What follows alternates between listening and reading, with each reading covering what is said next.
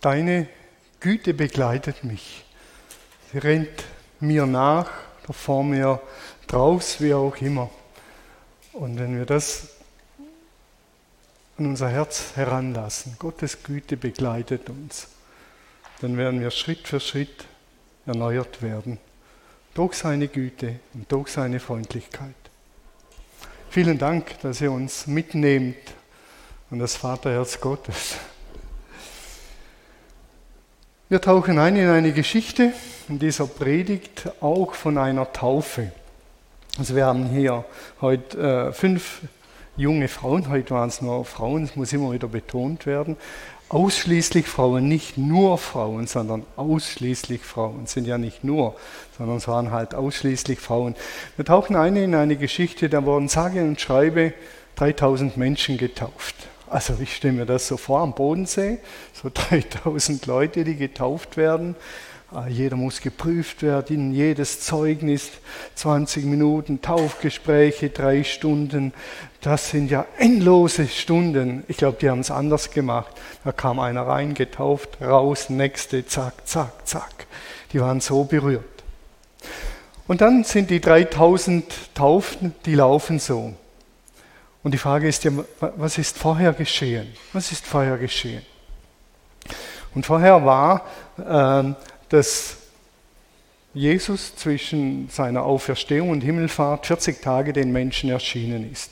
Und er hat mit ihnen geredet, vor allen Dingen seinen Jüngern, 120 an der Zahl, und er hat sie eingewiesen ins Reich Gottes, ins Königreich Gottes. Wie lebt man dort, wo Gott König ist? Wie leben wir auf dieser Erde mit Gott als König? Also eine neue Inspiration, wie wir unser Leben gestalten sollen.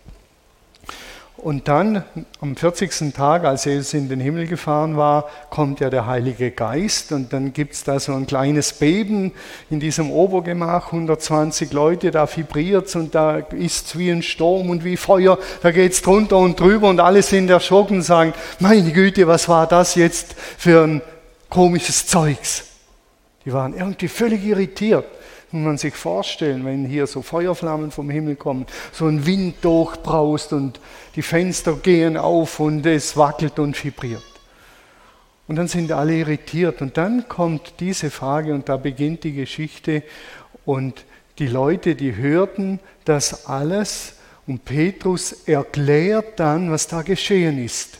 Und er erklärt das in einer Predigt wo er erklärt, wie das alles gelaufen ist mit der Schöpfung. Er beginnt ganz vorne und er endet bei Jesus, dass dieser Jesus gekommen ist, dass er gekreuzigt wurde und dass er auferweckt wurde. Und dann sagt er, Gott hat diesen Jesus, den ihr gekreuzigt habt, zum Herrn und Christus gemacht.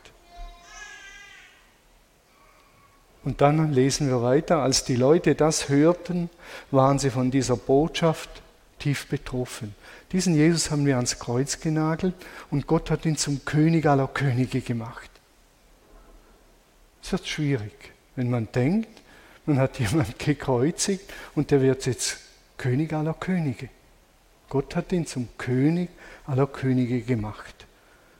Als die Leute das hörten, waren sie von dieser Botschaft tief betroffen und sie fragten Petrus und die anderen Apostel, Brüder, was sollen wir jetzt tun? Jetzt haben wir ein Problem. Wir haben einen gekreuzigt und er ist der König aller Könige. Und dann sagt Petrus, kehrt um zu Gott, forderte Petrus sie auf. Jeder von euch soll sich auf den Namen von Jesus Christus taufen lassen. Dann wird Gott euch eure Sünden vergeben und ihr werdet den Heiligen Geist empfangen. Und das war sehr real. Sündenvergebung. Ihr seid mitschuldig am Tod dieses Mannes, der jetzt König aller Könige ist nach seiner Auferstehung. Denn er sitzt zu Rechten Gottes des allmächtigen Vaters im Himmel. Das ist Jesus. Und das war schon eine Erschütterung für die. Und dann geht es weiter und er sagt, diese Zusage gilt euch, direkt, die da waren, euer Nachkommen und den Menschen in aller Welt, und das sind wir jetzt, und den Menschen in aller Welt, die der Herr unser Gott zu sich herbeirufen wird. Und fünf haben heute explizit geantwortet, im See nochmals bekräftigt, wir lassen uns von diesem Gott herbeirufen und reden. Petrus sprach noch lange mit ihnen und forderte sie eindringlich auf, lasst euch retten vor dem Gericht Gottes, das über diese verdorbene Generation hereinbrechen wird. Und viele Zuhörer nahmen die Botschaft von Petrus an und ließen sich taufen. Die Zahl der Gläubigen wuchs an diesem Tag um 3000 Menschen. Es war eine wirkliche Erweckung. Es ist eine Sache zu entdecken, dass man auf einem falschen Weg ist. Es ist eine Sache, wenn ich Richtung äh, Singen fahre auf der Autobahn und eigentlich wollte ich nach Überlingen fahren und ich merke es dann zwischen Stockach Ost und Stockach West, dann kann ich umkehren. Nicht auf der Autobahn, aber ich kann die Abfahrt runterfahren. Ich kann mich ärgern, dass ich zehn Minuten verloren habe, fahre Stockach West wieder drauf und dann fahre ich in die andere Richtung. Das ist eine Seite von Umkehren. Ich entscheide mich, ärgere mich vielleicht und dann entscheide ich mich umzukehren, in die andere Richtung zu fahren. Aber es ist eine andere Sache, wenn ich zum Beispiel beim Rodeln einen Abhang hinunterfahre, der immer steiler und immer steiler wird und ich merke auf einmal, da vorne geht es dann senkrecht eine Wand runter, 200 Meter. Ich kann nicht mehr umkehren, da gibt es nichts mehr. Ich kann vom Schlitten runterspringen, dann fliege ich halt so runter. Ich kann auf dem Schlitten bleiben, dann fliege ich so runter mit Schlitten. Ich, ich kann nicht mehr umkehren. Jetzt bräuchte ich jemand, der mich rettet. Von mir aus kann ich mich nicht retten.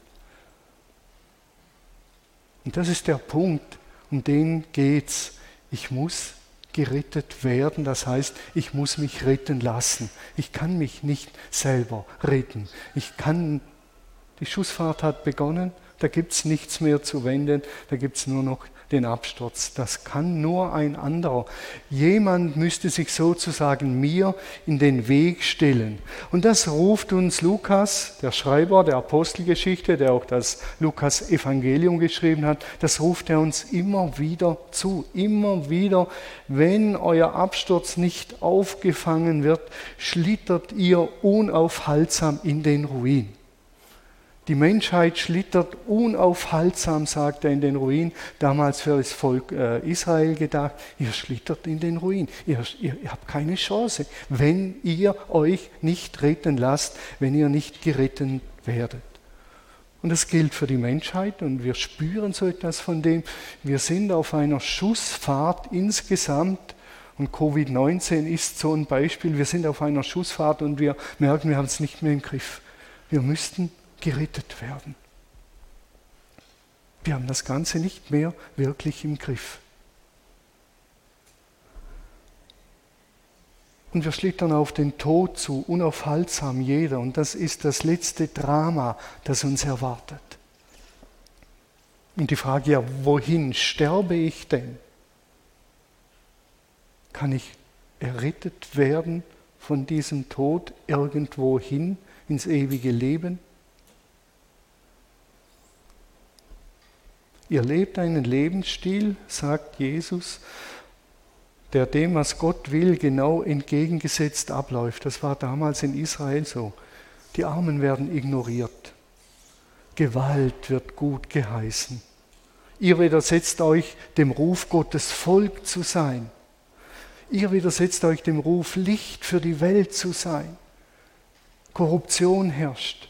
Das waren reale Dinge, die sich ausgebreitet haben, die wir alle kennen. Und immer wieder sagt Jesus, wenn ihr nicht umkehrt, steuert ihr auf ein Desaster zu. Im Großen und im Kleinen. Ihr kennt den Weg des Friedens nicht, sagt er. Ihr hinterlasst Streit und Ärger, Krieg und Terror und Unterdrückung. Es war damals so und ist heute so. Jesus sagt, wenn ihr nicht umkehrt, das Desaster wird immer größer. Und Gott, der euch aufsucht, der in Jesus gekommen ist, sagt er, ist euch egal.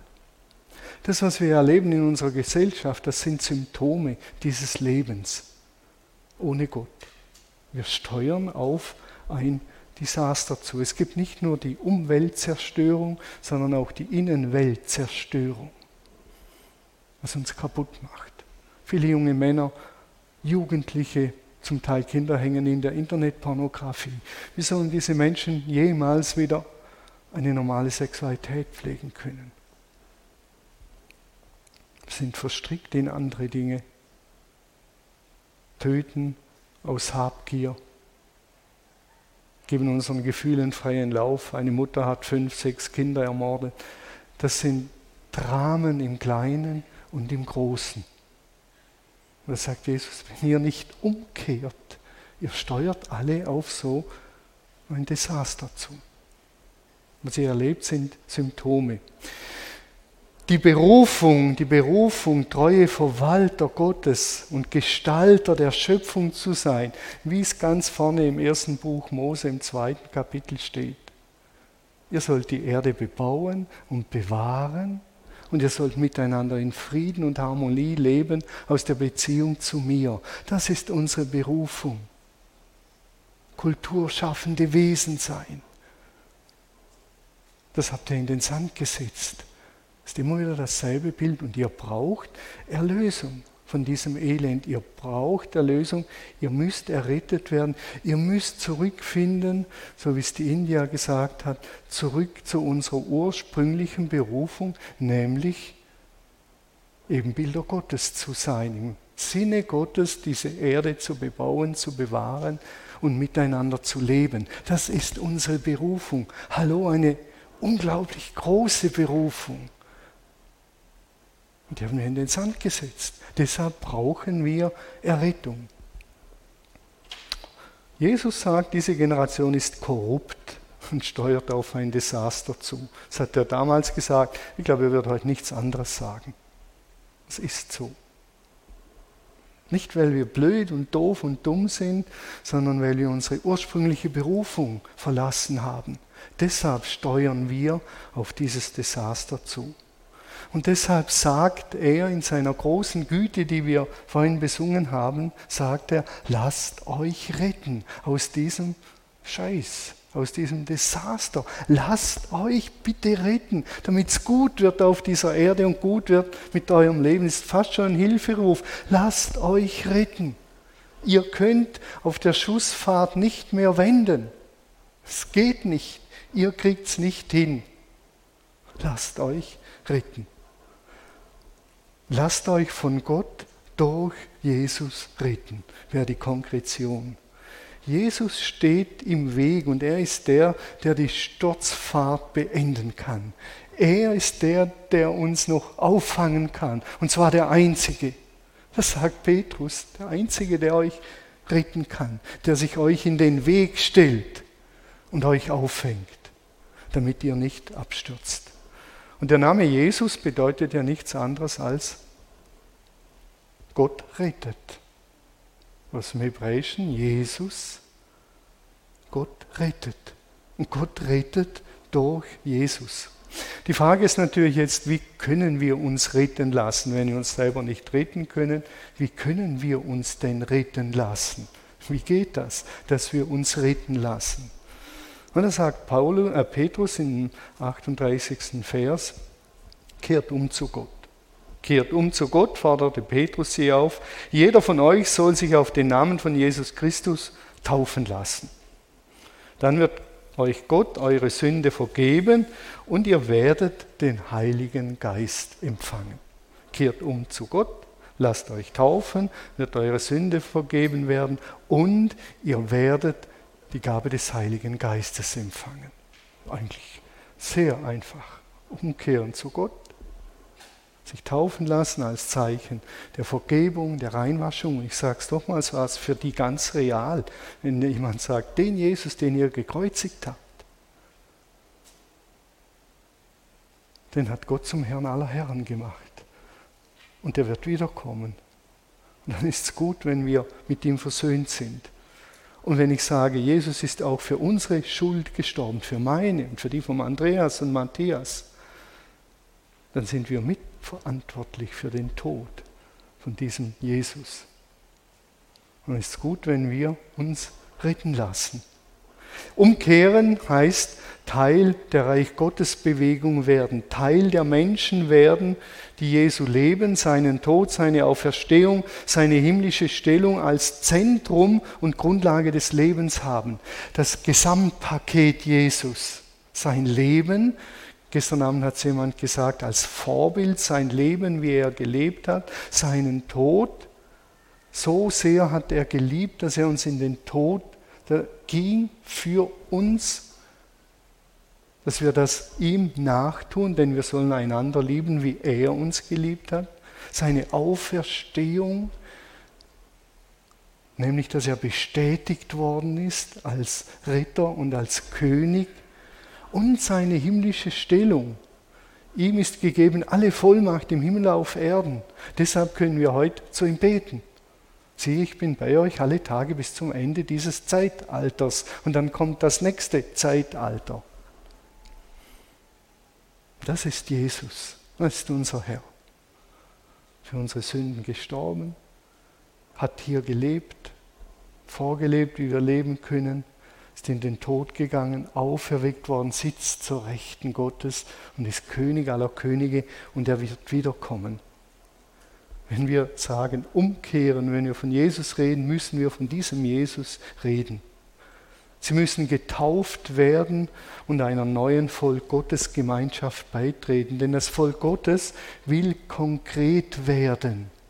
Die Jesus-Menschen ist eine Gemeinschaft, die konkret sind. Die Lindenwiese ist eine Gemeinde, hier am Ort eine Kirche für die Region.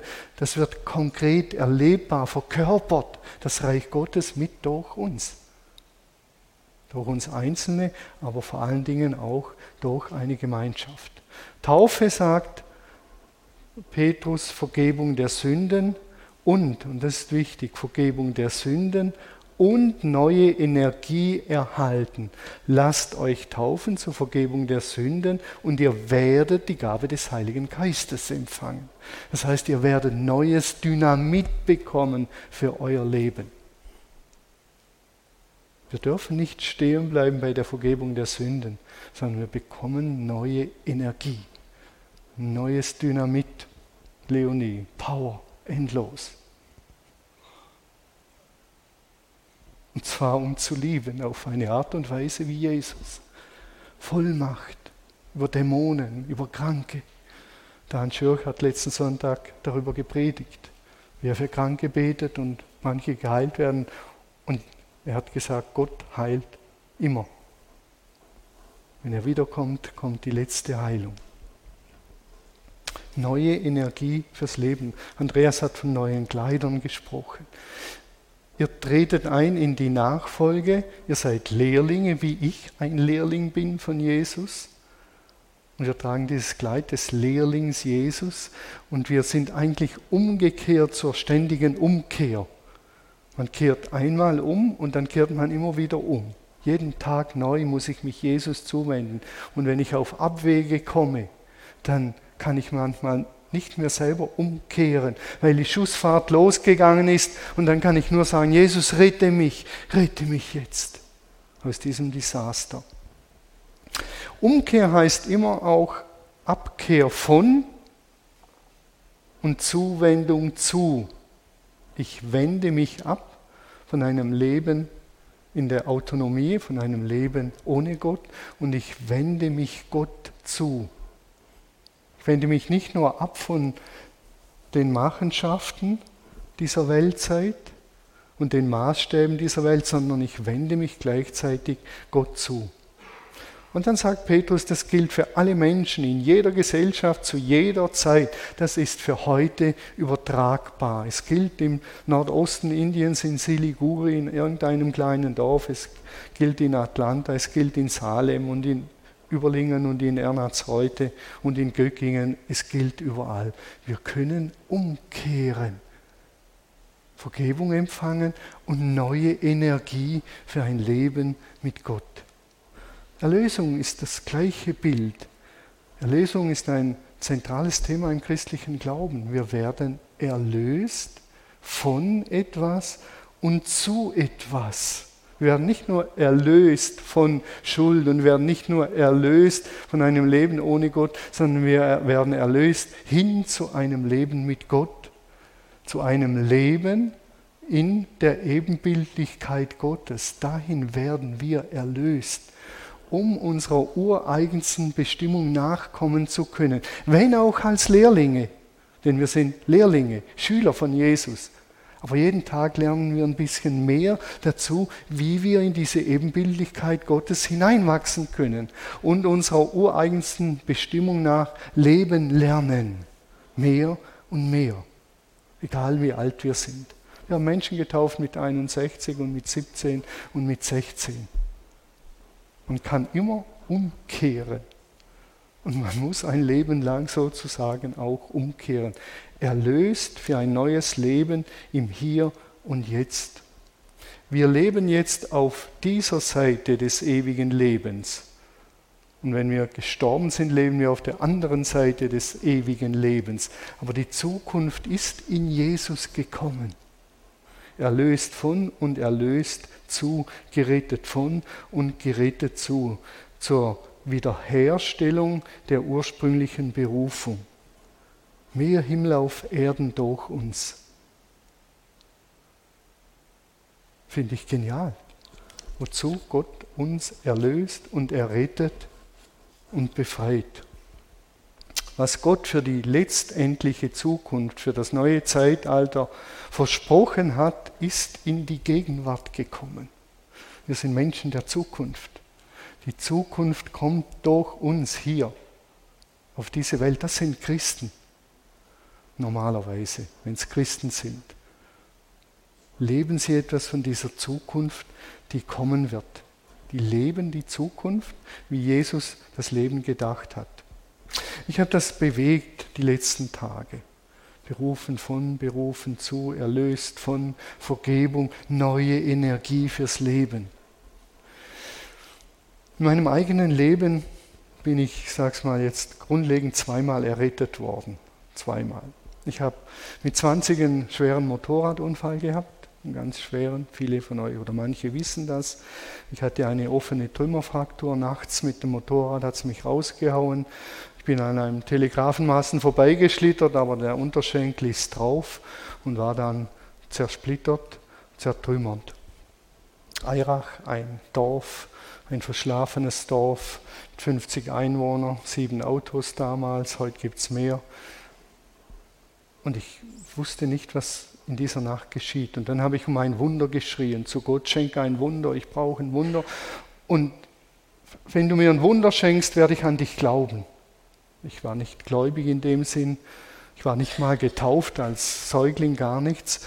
Und dann habe ich um ein Wunder geschrien das Wunder ist nicht gekommen, wie ich es mir vorgestellt habe. Und dann bin ich nachts eine knappe Stunde hochgekrochen zu unserem Dorf.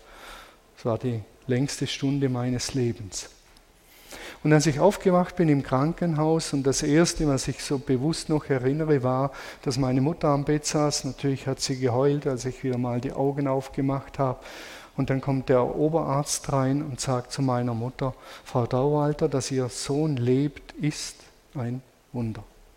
Er hat so viel Blut verloren, dass er die psychische und physische Kraft hatte, da hoch zu kriechen und dass den Unterschenkel nur so ein paar Hautfetzen hängend hinterhergezogen hat. Dass der lebt, ist ein Wunder. Und jetzt hatte ich ein Problem, denn ich habe ja gesagt, Gott schenkt mir ein Wunder. Und wenn du ein Wunder schenkst, dann will ich an dich glauben. Jetzt hatte ich ein Problem. Das war der zweite Gedanke, ich habe ein Problem. Ich muss irgendwie schauen, wie ich den Gott finde, mit ihm klarkomme. So bin ich hierher gekommen, mein älterer Bruder hat uns mitgenommen. Und ich habe Gott oder ich habe mich von ihm finden lassen dürfen. Und die zweite Errettung war, dass ich errettet werde vor dem ewigen Tod oder Feuersee oder was auch immer das sein mag. Die geistliche Errettung körperlich errettet, die geistliche Errettung, nämlich Gott kennenlernen, ewiges Leben empfangen.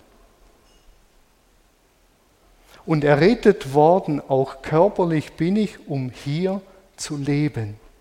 Nicht um hier auf den Himmel zu warten, sondern ich bin errettet worden, um ein Stück Himmel hier zu leben, als Hinweis auf Gott.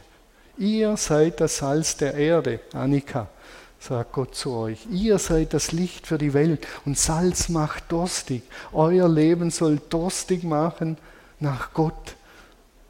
Nämlich für die Menschen, die so einen Durst bekommen, die euch begegnen und sagen, die macht Durst nicht auf Waldhausbier, ist auch gut, sondern die macht Durst auf ein Leben mit Gott. Und die hat den Durchblick, denn er wird Licht und hell.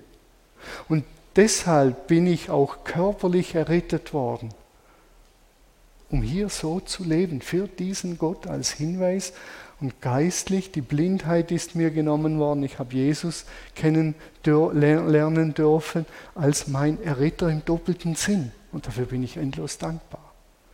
Ich weiß, woher ich komme, wohin ich gehe und ich weiß, was ich hier zu tun habe.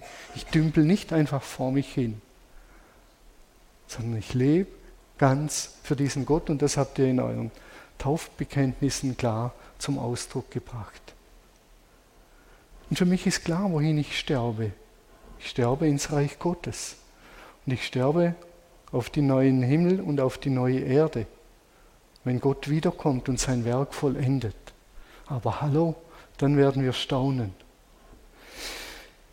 Und immer, wenn ich und wenn ihr später im Schlamassel steckt, egal welcher Art und warum auch, dann erinnere ich mich und ihr erinnert euch daran, ihr frisch getauften, macht eine Kehrtwende und lasst euch retten. Und sagt, ich kehre jetzt um zu Gott und Gott rette mich. Ich komme alleine nicht aus diesem Schlamassel. Rette mich, erlöse mich von diesen abstrusen Gedankengebilden und Vorstellungen und Verkettungen und Verquickungen und das Versklaverei. Errette mich. Immer dann, wenn wir in Schleudern kommen. Errette mich, denn das gilt damals und jetzt und morgen und übermorgen. Das gilt immer. Umkehren und sich retten lassen. Ergreift das Rettungsangebot von Jesus und ergreift die neue Energie zum Leben. Was gehört dazu? Errettet worden, Vergebung der Schuld, Vergangenheit bereinigt, plus neue Energie fürs Leben. Und das brauchen wir besonders jetzt, auch in Corona-Zeiten. Ich habe diese, dieser Tage einen Satz gelesen, da schreibt jemand, Pandemien waren schon immer Zeiten, in denen Gottes Wort Raum gewinnen konnte, weil die Christen darin Gelegenheiten zum aufopfernden Dienst sehen konnten, damit andere Jesus als Retter erfahren. Christen haben sich in Pandemien immer hingegeben, um Dienste der Nächstenliebe zu tun. Wir haben vor ein paar Monaten 5600 Euro nach Indien gespendet. Es ist unglaublich, was dort passiert. Das Geld ging an die Dorfpastoren und mit 200, 500 Euro macht man dort extrem viel. Und die Dorfpastoren haben das Geld einen Teil für sich verwendet, aber den größten Teil haben sie verwendet, um der armen Bevölkerung, die Jesus noch nicht kennt, zu helfen, sie zu retten vom Hungertod und anderen Dingen. Und die schreiben mir jetzt zurück, stell dir vor, Thomas, unsere Dorfkirchen wachsen wie schon lange nicht mehr. Extrem viele Hauskirchen entstehen, weil die Christen mit unserem Geld dort Menschen helfen, die Jesus noch nicht kennen. Finde ich unglaublich schön und wertvoll. Die haben Bilder geschickt, ist wirklich sehr, sehr bewegend. Petrus, als er auf dem Wasser läuft und droht unterzugehen, was sagt er dann? Jesus rette mich, Jesus rette mich vor dem Untergehen. Das war real und symbolisch. Jesus rettet heute noch. Und wenn Menschen hier sind, die in einem Schlamassel sitzen, in einem Desaster, auf der Schussfahrt steil nach unten, es gibt nur einen Satz, Jesus, rette mich. Ich will mich von dir retten lassen. Ich kehre um zu dir und rette mich. Und dann gib mir neue Energie fürs Leben, dass ich so leben kann, wie Leben gedacht ist. Wir haben das Recht, das Versprechen Gottes an jedem Ort und an jeder Zeit einzulösen.